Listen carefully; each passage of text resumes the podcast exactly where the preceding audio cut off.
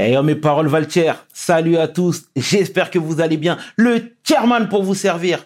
Les Gaznet m'appellent le tiers, les Fimbi 500, mais les deux sont corrects anyway. Sarcel représentant, Sect Abdoulaye évidemment, bienvenue sur WSL. C'est toujours ton émission qui rassemble les motifs. Au fil des émissions, nous recevrons différentes personnalités qui viendront s'asseoir à ma table, nous parler de leurs échecs, mais surtout de leur réussite. Alors Rigo, take a seat, non? Les mounous, Khaled Doré Soke Minewara. Amanya. PDG, c'est du Soninke. Let's get it! We hustle, baby.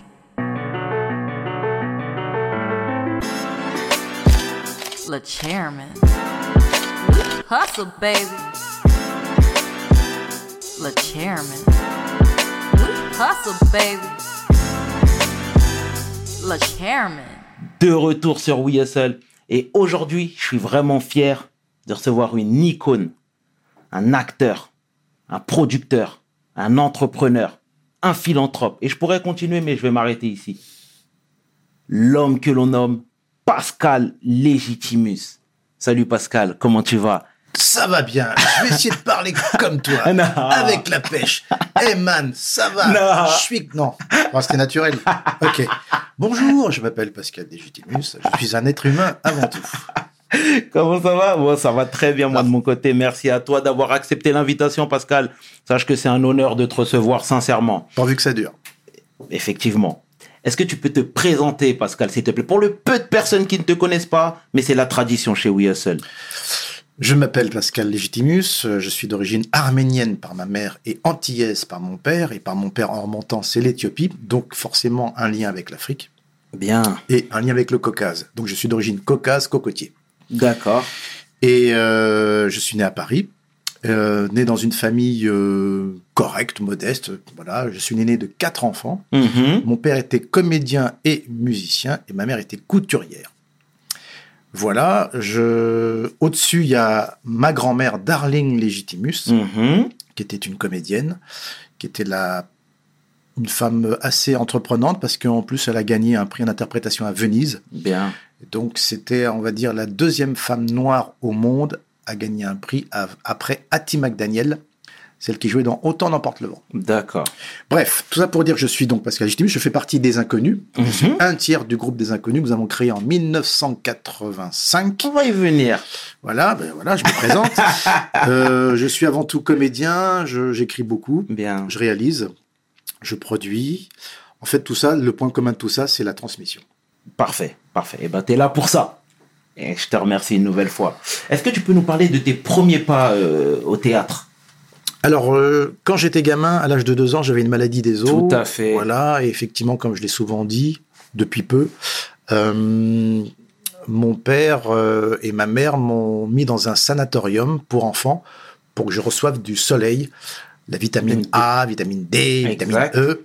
Donc pendant deux ans, hélas, je n'ai pas pu voir mes parents parce que j'étais loin, j'étais dans le sud de la France. Exactement. Donc il y avait une carence affective qui s'est mise en place. Et quand je suis revenu à l'âge de 4 ans, mon frère était né. Mhm.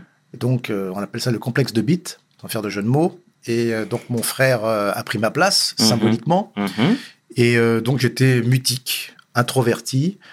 Et mon père, intelligemment, euh, s'est dit, bon, ce gamin-là, faut qu'il sorte de sa torpeur. Et m'a fait faire du théâtre à l'âge de 9 ans. Et j'y ai pris goût. Et puis voilà, ça m'a fait du bien. D'accord, parfait. Euh, moment tragique, quelques années après, euh, à l'âge de 15 ans, tu as perdu ta maman. Hélas, oui, parce qu'elle est morte d'un cancer euh, de l'utérus. Mhm. Et à l'époque, c'était difficilement euh, guérissable.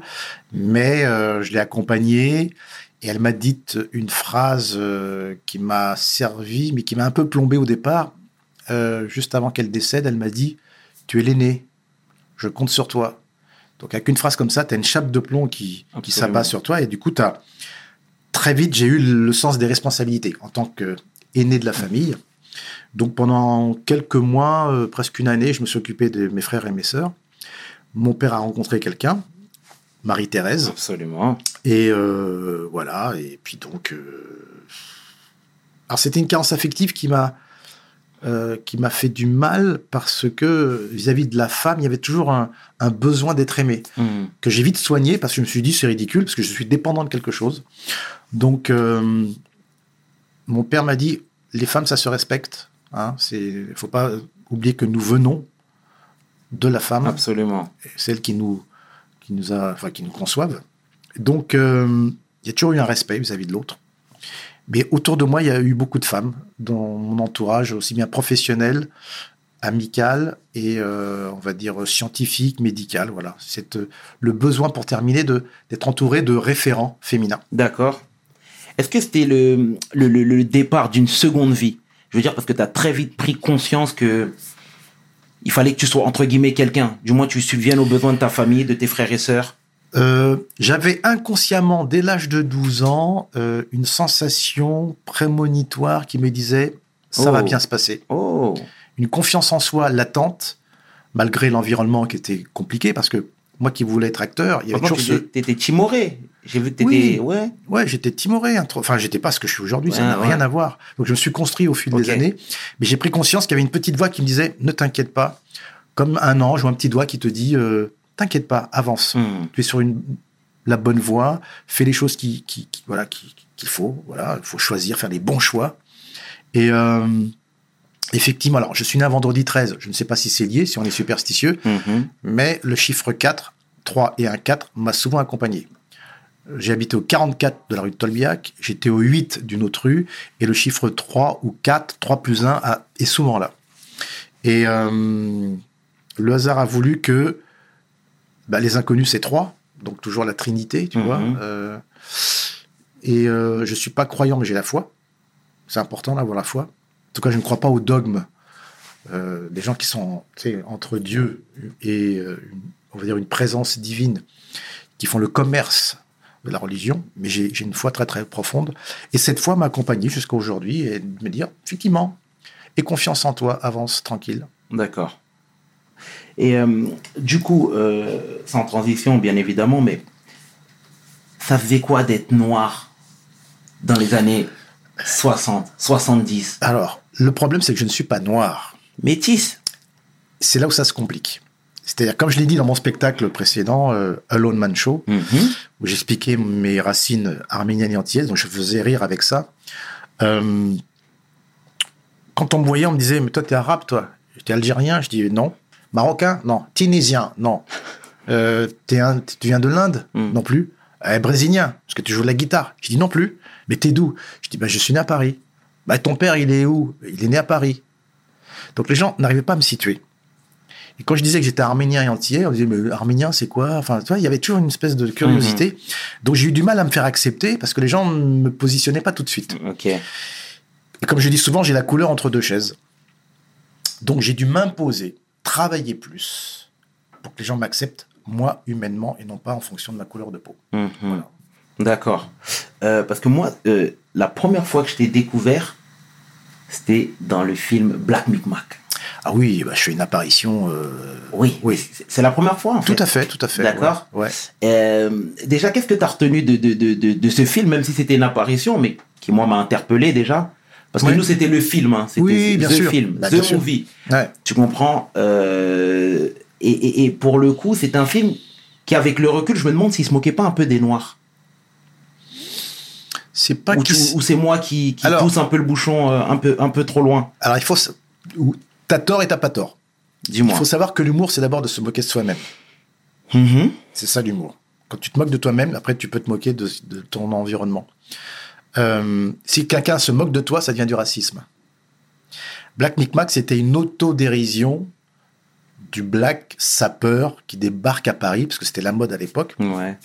Et euh, donc c'est vrai que dans la manière dont jouait euh, Isaac de Bancolé, qui est donc le, le héros du film, Exact. était un peu excessive, mais il, se sert de ça. Il y a des moments où il joue, il joue le black, il, fait, il, il en fait 15 tonnes. Et après, il redevient naturel parce qu'il Mm. sait que ça plaît, ou il sait que c'est comme ça qu'il peut passer entre les filets euh, des emmerdes. Donc, en- à ce niveau-là, il y a de l'humour. Après, c'était bien de faire comprendre à la population, euh, à la- Madame Chouillu qui habite dans le Berry ou dans le Cantal, qui n'a pas vu de noir de sa vie, ça existe, des gens qui n'ont pas vu un noir à part la télévision, d'avoir une représentation visuelle et de se dire ah ça ça existe. Mhm. Donc c'est important de comme l'histoire est importante, c'est important de représenter ce que nous sommes. Voilà. Non, parce que moi, j'ai en tête, hein, pour parler du film deux secondes, mais j'ai en tête l'image du, du marabout. Ouais. Tu vois, j'ai plein de passages qui me viennent à l'esprit parce que je t'explique, c'était vraiment le film euh, à la maison, hein, euh, Black Oui, je vois très bien, ouais. Tu vois ce que je veux dire? Donc, euh, nous, on voyait des scènes, à l'instant T, on rigolait, on se marrait, mais aujourd'hui, je me dis, purée, mais en, en vérité, ils étaient en train de se moquer de nous, non? Non, comme je t'ai dit, c'est pas se moquer, c'est, de montrer ce qui existe. Tout simplement. C'est une réalité et la réalité est pire que la fiction parfois. Mhm. Souvent. Hein. Ouais, ouais, ouais, non, pas faux. Moi, quand je fais l'antillaise, Marie-Thérèse, Ouais. il y a des antillaises qui m'ont dit Ouais, vous nous stigmatisez à cause de vous. Maintenant, on nous appelle toutes des. comme s'il y avait que ça. Je dis c'est, de l'humour, madame. C'est, c'est... Je vous attaque pas. Je... Mais allez dans les hôpitaux, ça existe. Donc, je reproduis ce qui existe. D'accord. Donc, je, moi, je décale, je décale un tout petit peu. Il y a un aspect clownesque Ouais, bien pour sûr. que ça soit drôle. Ouais. Mais je restitue une réalité. Donc, je n'invente rien. Mhm. Pour terminer, une fois, je suis allé au cadastre aux Antilles pour récupérer un papier. J'étais avec mon frère.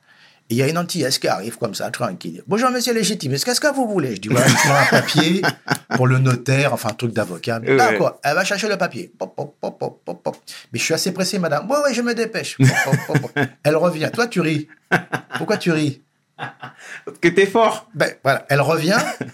Voilà, j'ai votre papier. Voilà, ça c'est votre papier. Ben, je Ouais. peux le récupérer? Non, pas tout de suite. Parce qu'il faut que je vous l'envoie par la poste. Il faut que je mette le tampon. Je dis, OK. Bon, mais alors, euh, quand il- vous, vous le postez quand? Je le poste demain. Mhm. Mais je l'aurai quand? Ben, Si je le poste demain, vous, vous l'aurez la semaine prochaine, dans 15 jours. Ok. La semaine prochaine, dans 15 jours. C'est une phrase que tu n'inventes pas, ça. Ah ouais. Si je mets ça dans un sketch, ça va faire rire. Exact. Mais c'est la réalité est pire que la fiction. Bon. Donc, ceux qui nous disent, oui, vous nous stigmatisez, vous vous moquez, euh, nous les Africains ou les Antillais. Ouais. ou- Non, c'est un hommage. D'accord. Bon, chapitre clos. Euh, je voudrais que tu me parles de ta rencontre avec les avec tes, tes comparses. Les deux abrutis, là. Exactement. Didier et Bernard. Oui, bah, écoute, nous, on... Alors, il se trouve que moi, j'ai travaillé avec Didier Bourdon avant le théâtre de Bouvard. D'accord. J'ai joué dans un spectacle de café-théâtre qui s'intitulait Phèdre à repasser de Pierre Dac. D'accord. Donc il y avait déjà un jeu de mots. Didier sortait du Conservatoire national supérieur d'art dramatique et Didier a joué avec Bernard dans un autre spectacle au théâtre de 10 heures qui se trouve euh, près de Pigalle. Donc on se connaissait avant. Et on s'est retrouvés tous les trois au théâtre de Bouvard Mhm. en 82 et on est restés ensemble deux ans dans cette émission qui a été une émission incroyablement populaire parce Mhm. qu'elle était très très médiatisée. Tous les jours à 8h moins quart, il y avait 25 millions de personnes qui nous regardaient. Donc Oh. c'était, je crois qu'on a un des records de l'audimat à 52%. euh. D'accord. On est parti en 84 pour former le groupe Les Inconnus, mais à l'époque on était quatre. Smaïn a fait un court passage avec nous, mais comme il avait déjà une envie d'être un, de faire du one man, il est parti. On s'est retrouvé à quatre. Le quatrième c'était Seymour Bruxelles, celui avec qui j'ai démarré avant au Café Théâtre. Lui nous a quittés en 88 pour des raisons personnelles Mhm. et on s'est retrouvé à trois. D'accord. Et à partir de mai, le 5 mai 89, on a démarré notre premier spectacle à Troyes au Palais Royal. Et là, après, c'était le Ça y est. turbo. D'accord. Voilà. Mais c'était quoi la relation à trois? Puisque généralement, c'est des duos. En fait, on s'est retrouvés là par, par affinité artistique, par amitié aussi, parce que voilà, ce sont vraiment des amis, des potes. Mhm. Euh, on a fait ce qu'on appelle les galas galères, tu sais, Mhm. on, a, on a tout vécu euh, ensemble. Et euh, on était ensemble 26 heures sur 24 à bosser, à écrire, à réfléchir. Euh, donc c'est une amitié avant tout, certainement même. Et ensuite, euh, trois potes qui ont la même vision, le même regard sur la société, mais une manière différente de s'exprimer. Et on est complémentaires. Mhm. C'est clair. Alors Didier il est con, Bernard Play et l'autre, moi je suis menteur. C'est clair. Mais euh, je confirme. hein. Mais plus sérieusement, euh, pour le coup, parler, traiter des faits de société, ça vous a toujours interpellé ça dès le départ? C'était la marque de fabrique? Non, en fait, on est d'abord des consommateurs. Ok. hein, des consommateurs. C'est-à-dire que on est des êtres humains, des Mhm. éco-citoyens, donc on observe. On- comme toi, on subit des choses. Bien sûr. Et comme nous sommes des artistes, à un moment donné, il faut, faut transformer ça. Mhm. Toi, ce terreau, ce terroir, faut le transformer. Absolument. Donc on transforme comment? Ben, Soit au cinéma, soit à la télévision, soit à la radio, soit des sketchs, Absolument. soit des chansons. Alors comme nous sommes des dans l'expression, on est tous les trois musiciens en plus, Bien. Ben, on transforme ça avec euh, un papier, une feuille blanche, Mhm. un stylo, et on y va. Ok.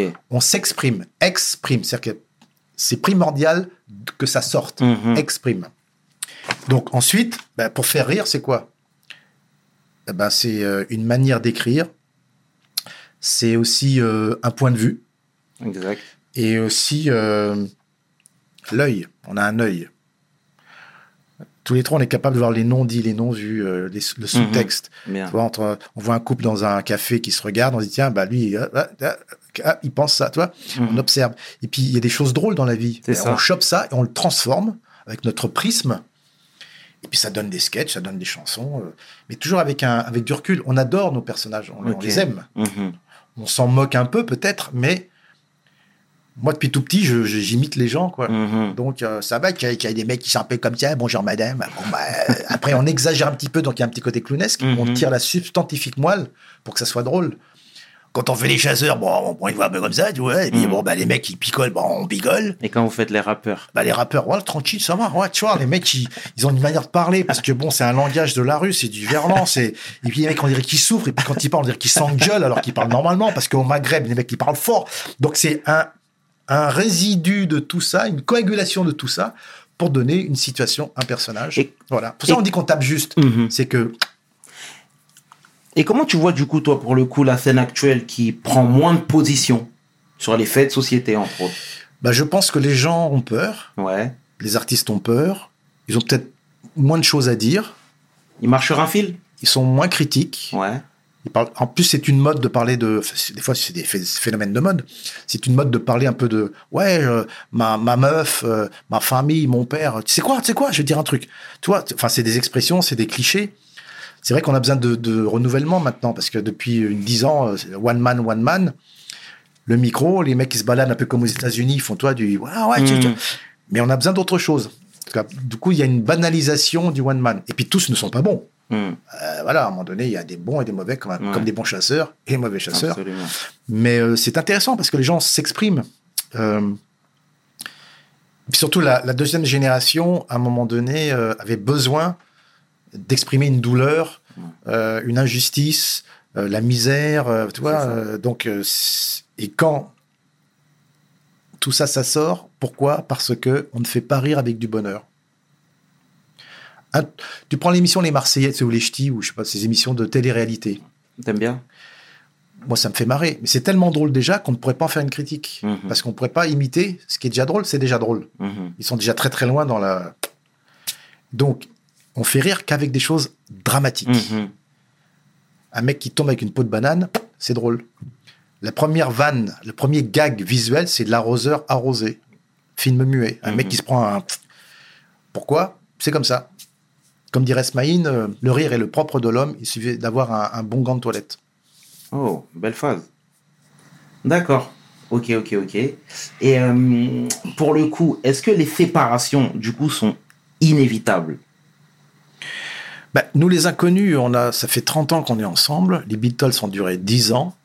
Je te dis ça, mais parce que, ouais, bien sûr, mais je pense à Omar et Fred, euh, Dieudonné, et Elie Semoun, euh, et j'en oublie, hein. Bah, c'est normal, à un moment donné, tu pars de chez toi. Mhm. À 18 ans, tu es majeur. Tu as envie d'autre chose. C'est comme dans un couple, au bout de 30 ans de mariage. Les mêmes positions, les mêmes bisous. Chérie, qu'est-ce qu'on mange ce soir? Si tu renouvelles pas l'énergie, si t'es pas dans une créativité euh, euh, relationnelle, pff, tu t'emmerdes. Parce que toi, tu bouges. L'autre, il bouge aussi, mais pas forcément dans les mêmes directions. Donc, faut se retrouver. Pour se retrouver, faut peut-être, on dit reculer pour mieux sauter ou euh, être en jachère Mhm. pour euh, allez, on remet ça, tu vois. C'est vrai qu'il y a beaucoup de groupes de rock qui se sont séparés parce que bon, il y avait aussi beaucoup d'ego, Ah, il faut le dire, ça. beaucoup d'ego. Euh, pour le cas d'Élie Dieudonné, bah ça c'est des problèmes. Moi j'étais là parce que je me suis occupé d'eux, euh, Ouais, je les ai sûr, mis en scène et j'ai écrit pour eux Mm. au tout début. Euh, c'est surtout Dieudonné qui avait envie de déjà d'être dans l'entrepreneuriat, monter une société, euh, tu vois. Il avait une vision déjà. Ellie était plus bon euh, acteur et puis voilà euh, un, un peu plus suiveur on va dire mais c'est pas forcément le- aujourd'hui bah, chacun est dans son équilibre Ouais, ouais, ouais. mais s'ils se retrouvaient aujourd'hui tous les deux ça marcherait autant D'accord. parce que les deux bon il y a, il y a un affect Et comment, du coup, toi, t'as pris la nouvelle quand DJ et Bernard ont décidé de de pas t'inclure dans leur film? Je l'ai mal pris au début parce qu'au départ euh, ils m'ont annoncé de brut en blanc qui voulaient faire un film que tous les deux. Ils m'ont dit, bah toi, tu fumes pas. Je dis, ouais, ok. Et on a envie de faire un film tous les deux, voilà. Euh, je dis, ok. Je dis, il n'y a pas de problème, mais je trouvais ça un peu tôt, juste après le succès des Trois Frères. Je, leur ai dit cette phrase. Au lieu de penser à moi, j'ai dit, mais qu'est-ce que vont penser les gens? Donc, ils ont fait le film Le Paris, qui a très bien marché, qui a fait 3,5 millions dans la dans l'énergie et la foulée euh, des Trois Frères. Donc, pendant le laps de temps où ils ont fait leur film, je me suis retrouvé un petit peu orphelin et je me dis, mais qu'est-ce que je vais faire du coup? Moi qui étais dans l'énergie du groupe, Mhm. je dis ok, pas de problème. Donc j'ai monté une société que j'ai appelée Marie Galante Production. Et j'ai pas arrêté de produire. Donc j'ai produit Anthony Cavana, Stéphane Rousseau. J'ai mis en scène Arnaud. Gidoin, Laurent Ruquier, Pierre Palman. Enfin, j'ai Mhm. j'ai pas arrêté. J'ai mis en scène, j'ai écrit, j'ai fait une série euh, qui a très bien marché, qui s'appelle Crime en série. où J'étais un, un profiler, un des premiers profilers télévisuels français. J'en Mhm. suis fier. Non, j'ai fait beaucoup de choses. Et après, on s'est retrouvé en 2001 pour Les Rois Mages. Exact. Après, on s'est reséparés, chacun a fait sa route. Et euh, puis voilà. Donc, on disait, Pascal, euh, là, pour le coup, une séparation, c'est généralement douloureux.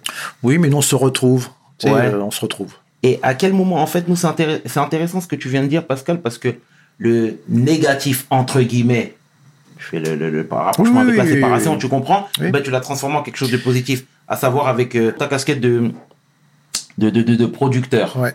En fait, j'ai été élevé comme ça. Mon père a eu la bonne idée de. Il m'avait dit une phrase un jour que j'ai retenue, parce que mon père avait souvent de belles phrases comme ça, philosophiques. Il m'a dit Quand tu es au fond de la piscine, Ouais. tu te laisses pas noyer, tu tapes au fond de la piscine et, tu, remontes. Il y a une autre phrase aussi qui est jolie c'est L'échec est un diplôme. Bien. Ok, donc avec toutes ces phrases-là, euh, moult phrases que j'ai entendues, que mon père a clairsemées, parsemées tout au long de ma vie, je m'en suis fait une, une Bible Bien. et je l'applique et ça marche. Donc à chaque fois que j'ai un problème, je me dis, ok, c'est quoi, comment je vais transformer ça, Euh, comment je vais positiver ça, et ainsi de suite. Donc à chaque fois, bah, même une séparation amoureuse, Mhm. c'est un mal pour un bien C'est vrai. un mal pour un bien. Euh, et voilà, donc du coup, la vie, c'est ça. La vie, c'est quoi? C'est Dark Vador, et puis t'as le Jedi. C'est noir, blanc, euh, le soleil, la lune. Il y a toujours deux, deux côtés, tu vois, regarde. Mhm. Donc, euh, donc, je suis en quête d'harmonie toujours, l'équilibre, toujours. Voilà. Mais c'est pas, c'était pas dur de remettre le couvert ju- justement avec tes, tes deux comparses? Après la séparation. Bah, je m'étais dit, les gens pu- sont. T'aurais pu aussi le prendre mal. Bien sûr, bien sûr. Mais je me suis dit- trahison. ouais, mais c'était pas, je l'ai pas vécu comme ça. Enfin, au début, oui, au début. Après, je me dis, mais non, euh, ils ont envie de faire un film tous les, tous les deux. Pourquoi tu veux leur empêcher? Il n'y a pas de jalousie à avoir. Enfin, Mhm. c'est leur problème. Mais je pensais aux gens. Je me dis, et d'ailleurs, les gens me disent, ouais, pourquoi vous n'êtes pas dans le Paris? Pourquoi vous n'êtes pas C'est ah, c'est dommage. Et, et c'est ça qui me gênait. Ouais. C'est qu'on me pose toujours la question, euh, pourquoi vous êtes Je dis, bah, demandez aux autres, aux deux autres. C'est pas à moi de répondre. Donc ça, c'était une parenthèse dans ma vie, mais qui a été vite résolue et euh, j'en suis plutôt bien sorti. C'est vrai. Ça m'a permis de créer d'autres choses et euh, de parcourir d'autres horizons. Voilà. D'accord. Du coup, j'ai dit tout à l'heure que tu avais endossé la casquette de producteur. Ouais. Anthony Cavana, Ouais. Judo, Eli, Ruquier, Stéphane Rousseau. Qu'est-ce que ça t'a apporté?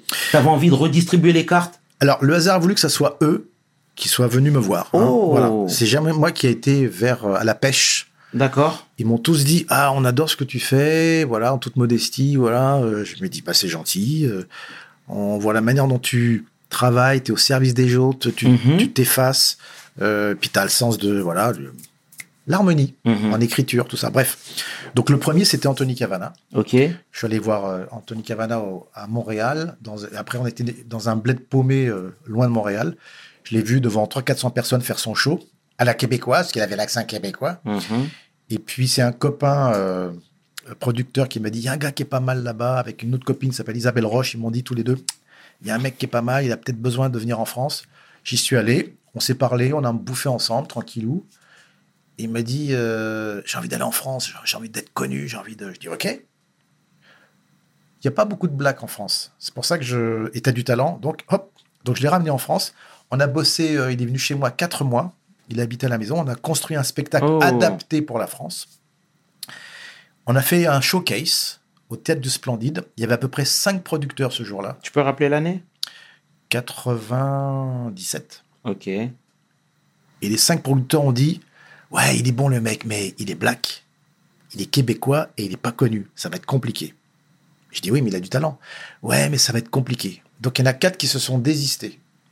Il n'y en a qu'un seul qui s'appelle Gérard Louvain, Bien. qui était donc euh, connu à l'époque, producteur à TF1, qui a dit Écoute, le mec il est bon, ce qui me gêne, c'est que dans le spectacle, c'est un peu un fourre-tout. Il y a pas. J'aime bien quand il y a une chronologie. Je dis Ok, on va créer une chronologie. Donc on a créé une chronologie au niveau euh, temporel. Donc on est parti Cavana à l'âge de 4 ans, Cavana à 6 ans, Diade, 14 Bien. ans, l'adolescence. Donc on a clairsemé des dates. Ça faisait une armature.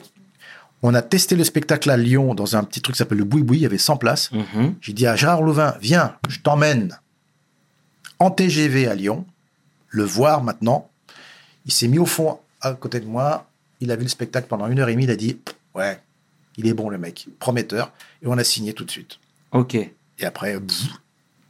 Et quelle est ta relation avec lui aujourd'hui, entre autres? Bah, elle est un peu plus distante parce que Cavana, euh, il y a eu up and down, up and down dans sa vie euh, privée. Il a perdu son père, après il a perdu sa mère. Enfin, c'était compliqué. Enfin, sa mère d'abord et son père ensuite. Euh, il a eu un enfant, un deuxième enfant. Il s'est marié. Euh, après, son spectacle a marché. L'autre qui a, moins bien marché. L'autre qui a- donc up and down beaucoup dans, dans sa vie. Et donc, il est reparti à Montréal. Donc, on s'appelle de temps en temps. On a une relation plutôt euh, amicale et douce, mais pas assidue comme à l'époque, parce que chacun sa life, quoi. Bien sûr. Mais on a un lien indéfectible, effectivement. Parce que le jour de son anniversaire, il était à l'Olympia. Je me rappelle que Gérard Louvain avait dit Bon, on va faire une représentation à l'Olympia. Je dis Non, non, faut en faire trois ou quatre. Eh, Pascal, euh, c'est chaud, quoi. Est-ce que les mon- le monde va venir? Je dis Quatre.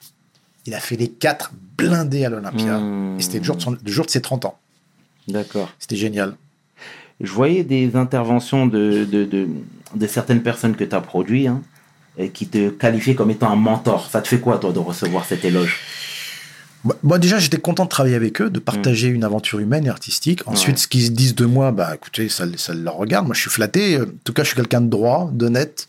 Jamais mis euh, mon nom en avant. J'ai jamais euh, tiré la couverture. Ça m'intéresse pas. Moi, ce que j'aime, c'est le, c'est le- chemin à parcourir pour aller au but. C'est Ok. pas le but qui m'intéresse. C'est tout le parcours. Comme dans un couple, c'est pas le fait d'être marié. Bon, bah, t'es marié, ok, bon, bah, ça va, c'est bon. Mmh. Non. Et après, il y a tout un boulot à faire C'est clair. pour que ça, ça, ça, ça se passe bien. Et j'adore ce travail-là, travailler sur le terreau, faire grandir les gens. En fait, j'aurais pu être prof ou manager ou, euh, tu vois, euh, ou transmetteur, tout Ouais, simplement. Bien sûr. Euh, c'est ce que je suis actuellement parce que, bon, j'ai eu moins d'ego qu'avant, je l'ai toujours un petit peu, mais j'adore euh, accompagner. Mhm. Voilà. Donc, euh, c'est pour ça que je fais beaucoup de masterclass dans des écoles de cinéma, Bien. euh, dans plein de cours de théâtre. J'adore transmettre. Voilà. Donc, euh, des fois, je fais des conférences. Ça m'arrive, Mhm. on me demande. je vais dans des entreprises aussi. D'accord. Voilà. Et pendant quatre heures, j'explique mon parcours, quelques clés que j'ai utilisées qui ont été favorables à une réussite. Mhm. Voilà. Et moi, ça me plaît de voir les gens faire Ah ouais, ouais, j'ai testé votre truc, putain, ça marche. hein. Bien. Je suis content. Bien. Parce qu'on va tous crever un jour. Bon, on le sait bien, mais après, on- de garder pour soi les choses, ça sert à rien. Évidemment, le donner à ceux qui méritent. Évidemment. Bien, tu as complètement raison. Et je te rejoins là-dessus. Et euh, euh, vivre de sa passion. Ouais.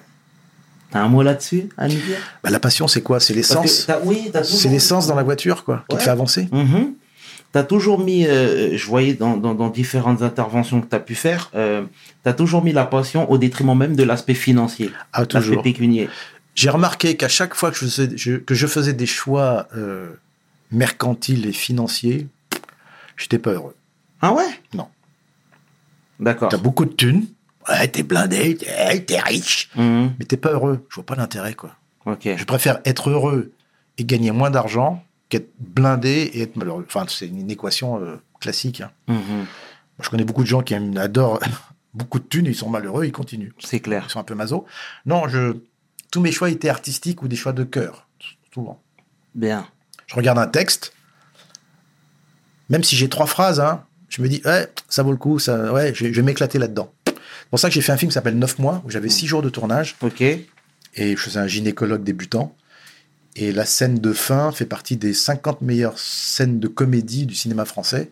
le hasard. hein. Hmm. Bah, je suis content. Pourtant, j'avais que 6 jours sur ce film. J'ai pas dit, ouais, j'ai que 6 jours. Pourquoi j'ai pas le rôle principal? Ouais. Pourquoi j'ai pas 20 jours? Je m'en tape. Ce que j'aime, c'est la qualité, non pas la quantité. Ok, bien. Bien, bien, bien. Ok. Akumu, Akumu. tu sais ce que c'est? Vas-y, dis-moi. j'ai un coup de mou? Akumu, j'ai un coup de mou. En fait, c'était la réplique dans Black Micmac. Oui, Et t'as répondu, euh, Oui, je oui. sais pas, chef, c'est du patois. Oui, Ah, c'est tu... ça. Ah, Oui, tu te rappelles même plus. Si, si. Maintenant que tu me remémores, ouais. c'est ça, c'est eh, c'est- là-dedans. Hein. C'est loin derrière. Oui, oui, Akumu, je me rappelle. Hein, quoi? Oui, je me rappelle ça, il y a Akumu.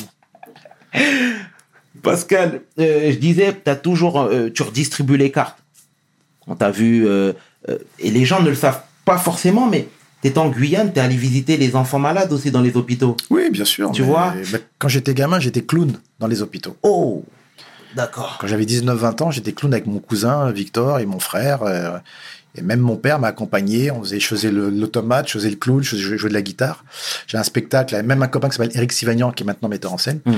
On a fait quelques hôpitaux pour que, voilà, bah, euh, voilà Bien. toujours euh, le don de soi. Parce que je m'étais dit, si ça m'arrive moi, Bien. d'être handicapé ou aveugle euh, ou malade, ça m'aurait bien fait plaisir d'avoir quelqu'un qui me divertit. Mhm. Excellent, C'est tout. excellent. Ça n'arrive pas qu'aux autres. Exactement, exactement. Et comment t'expliques qu'on t'ait tapé, qu'on vous ait tapé un peu sur les doigts quand on vous a vu dans les enfoirés? Alors ça, c'est la bêtise humaine, hein, je veux dire. Tu sais, en- il faut de tout pour faire un monde. Mhm. Des grosses légumes et des petits concons on- on- ombreux. Non, il y a des gens qui sont euh, pas gentils, en fait, on va, on va être poli, qui sont pas gentils, qui t'en veulent d'avoir fait une belle action. Et je trouvais ça, et d'ailleurs j'ai répondu sur Internet, mais j'arrête maintenant parce que Ouais. ça m'a voulu des, des foudres. Les réseaux sociaux, c'est terminé à Ouais. part Instagram, où je suis régulièrement, parce que c'est un truc plutôt clean. Mais Twitter, Facebook, tout ça, Mais tu me follow même pas sur Instagram. J'ai pas eu le temps. parce que, non, mais tu as raison. Mais euh, évidemment, je vais le faire. Parce que j'ai- quand tu es arrivé tout à l'heure, j'étais sur ton Insta. J'étais en train de regarder quelques interviews. Parce que comme j'étais en tournage il n'y a pas longtemps, j'ai pas eu le temps de. non, je te taquine. Non, mais t'as raison. Non, mais de toute façon, je suis obligé de te suivre. Ouais. maintenant. Ah oui. Je suis obligé. On rigole, on rigole. Ouais, Ouais, mais c'est sérieux. Et euh, on parlait de quoi là Euh, Sur les réseaux. Oui, les réseaux.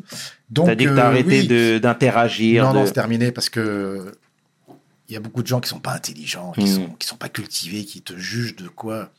Nous, on a fait ça gratuitement. On s'est réunis pour la première fois depuis des années pour une œuvre caritative. Et t'as des connards qui ont dit ouais, alors comme ça, vous cautionnez euh, ce, ce marasme, euh, voilà, populaire euh, de chanteurs qui se la pètent, qui ont de l'ego, qui ont de la thune. mais sinon, on a fait ça pour que les gens puissent manger, Bien sûr. avoir des repas gratuits.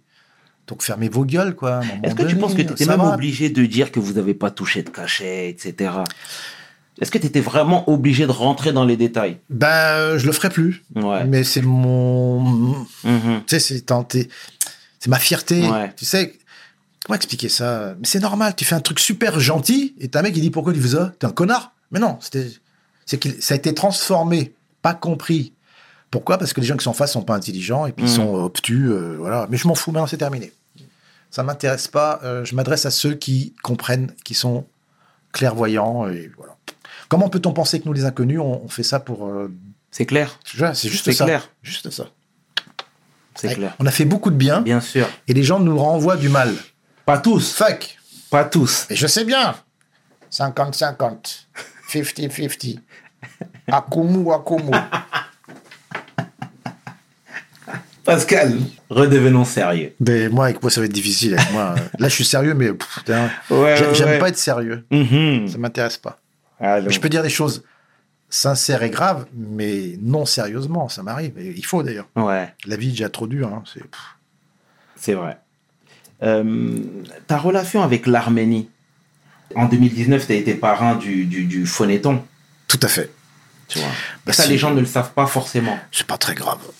Il faut, mais on est là pour en Eh parler. ben, vous qui nous voyez, j'étais aussi parrain du phonéton arménien. Excellent. Ben parce que je me devais euh, de cautionner cette cause euh, qui est une belle cause, parce que l'Arménie, c'est un petit pays de 3 millions d'habitants. Au regard de certains, euh, il y a eu un génocide de 1,3 million qui n'a pas existé, que, les, que le gouvernement, je fais un distinguo, que le gouvernement turc renie, alors que c'est grâce au génocide arménien que Hitler a, fomenté euh, le génocide des Juifs et qu'il a construit des camps de concentration. C'est sur le modèle turc que les camps de concentration ont été. Donc, de dire oui, non, ça n'a pas existé dans les livres d'histoire, je trouve ça dur pour les Arméniens encore vivants.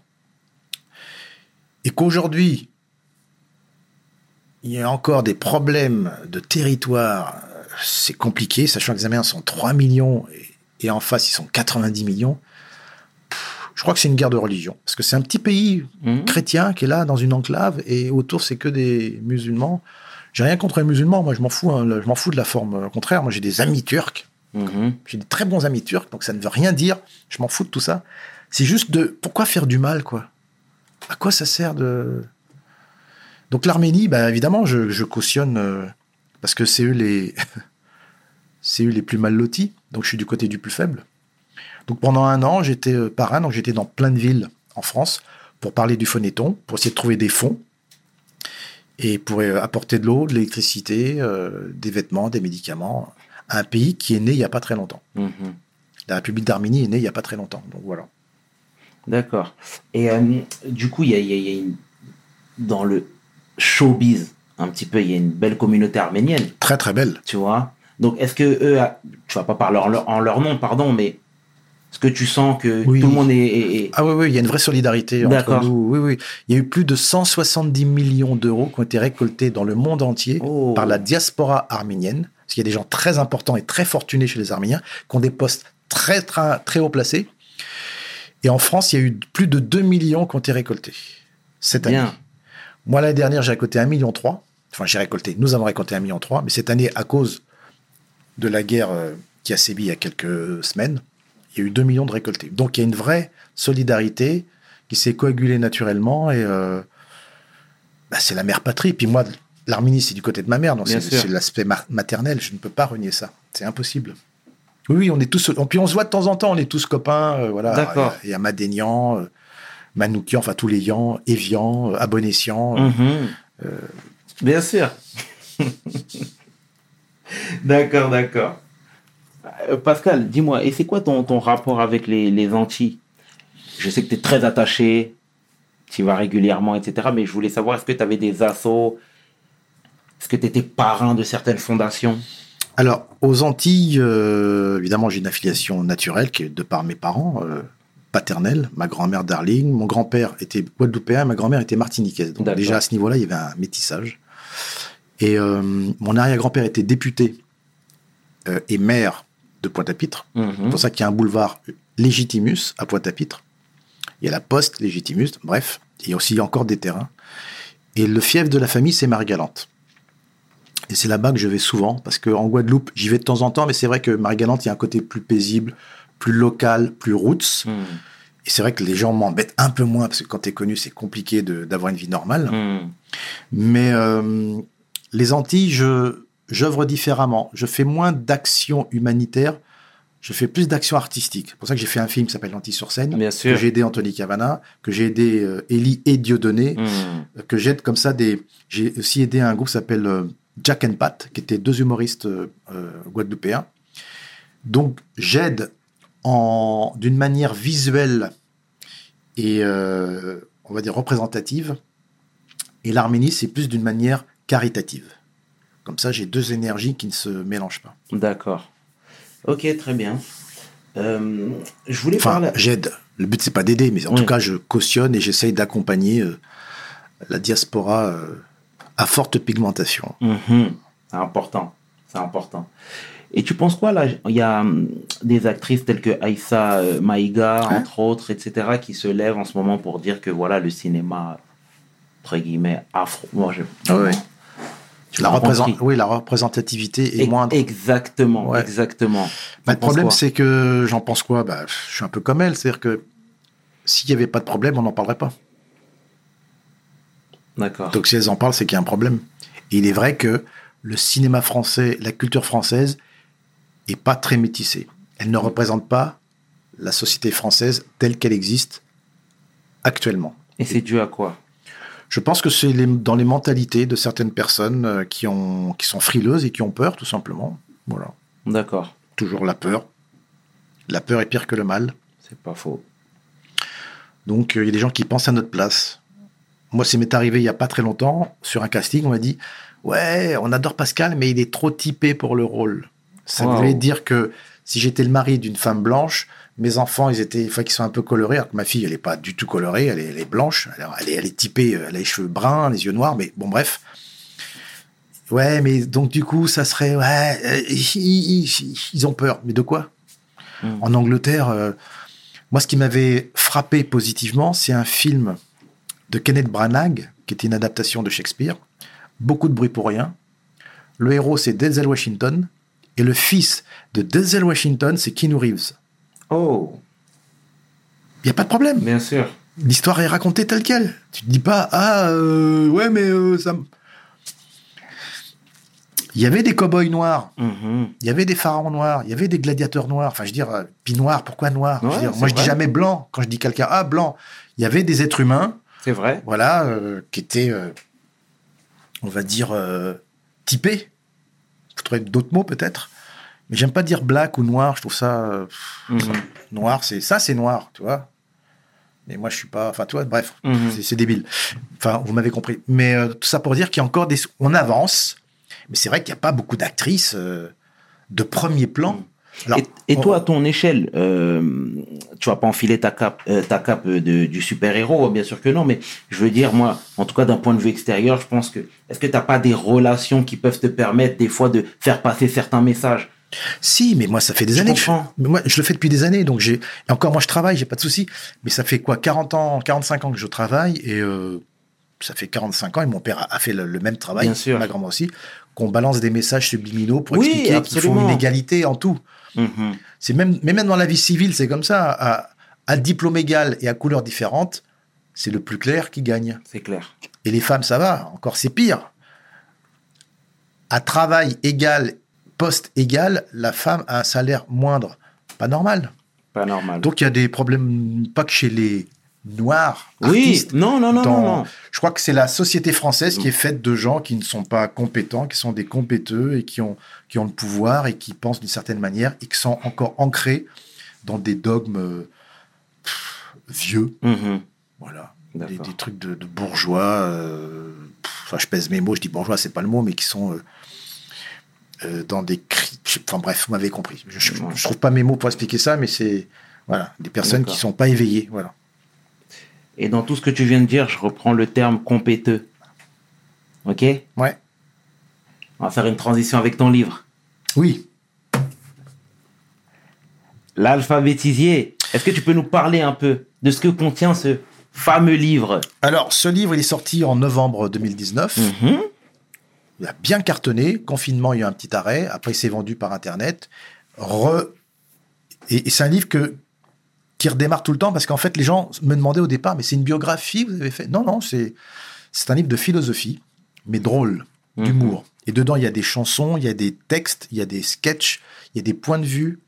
Euh, il, y a une lettre à monsieur, il y a une lettre à monsieur Raymond Santo. Tu vois, j'ai fait euh, Mhm. sur l'écologie. Il y a des jeux de mots, il y a des fausses maximes, des fausses épitaphes, il y a des détournements.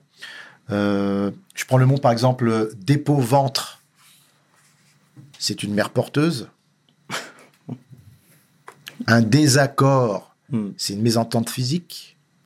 Donc tu vois, c'est, on est un peu dans la lignée avec mon camarade Gilbert Join, camarade journaliste, un peu dans la lignée d'Alphonse Allais, de Pierre Dac. C'est-à-dire que la langue française bouge Mhm. elle move, elle mute. D'ailleurs, euh, le 9-3, le 9-5, le 9-6, euh, voilà, a apporté la la langue arabe.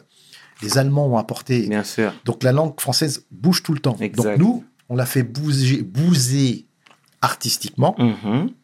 pour faire rire les gens, mais en même temps pour les faire réfléchir. Donc, euh, qu'est-ce que. Regarde. Un truc qui est tout bête la parole est d'argent et le silence endort. Bien. Mieux vaut ternir que pourrir. Mhm. Tu vois Toutes les gousses sont dans la nature.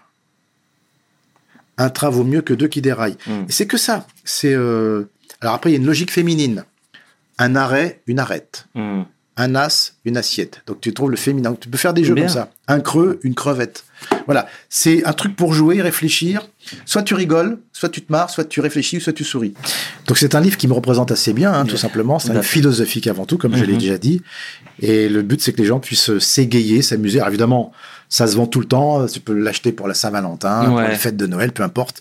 C'est un livre de transmission. Il y a toute ma philosophie là-dedans. Bien. C'est comme un testament, mais qui dit la vérité. Testament D'accord. qui Oh, dit la vérité. Voilà. C'est que ça. tout le temps. Et pour terminer, il y a un livre, la philosophie de bouquin, c'est dans, dans la vie, c'est une question de choix. À la naissance, c'est biberon ou sein. À l'adolescence, c'est orange ou SFR. À 30 ans, c'est Mac ou PC. Quand on meurt, c'est sapin ou chêne. Oh. Voilà. Toi, donc, Ok. Et cet amour-là pour euh, hein, la langue de Molière. bah, en fait, j'ai été éduqué comme ça. Mon père m'a fait aimer les mots, mais j'aime les mots pour dénoncer les mots. M-A-U-X. MAUX. Voilà, ok. tout simplement. C'est ma philosophie. Et euh, je travaille avec ma plume. Ouais, bien. Je signe comme Zorro. Un Z qui veut dire Zorro. Et ça t'a pas, euh, ça t'est jamais venu à l'esprit, pardon, de euh, d'écrire pour des gens? Ben, j'ai écrit pour des gens déjà. Ouais. Je suis jamais été un nègre. Tu vois, nègre. Mais j'a- j'adore écrire pour les autres. bien Ouais. Je l'ai souvent fait. J'ai- Pardon.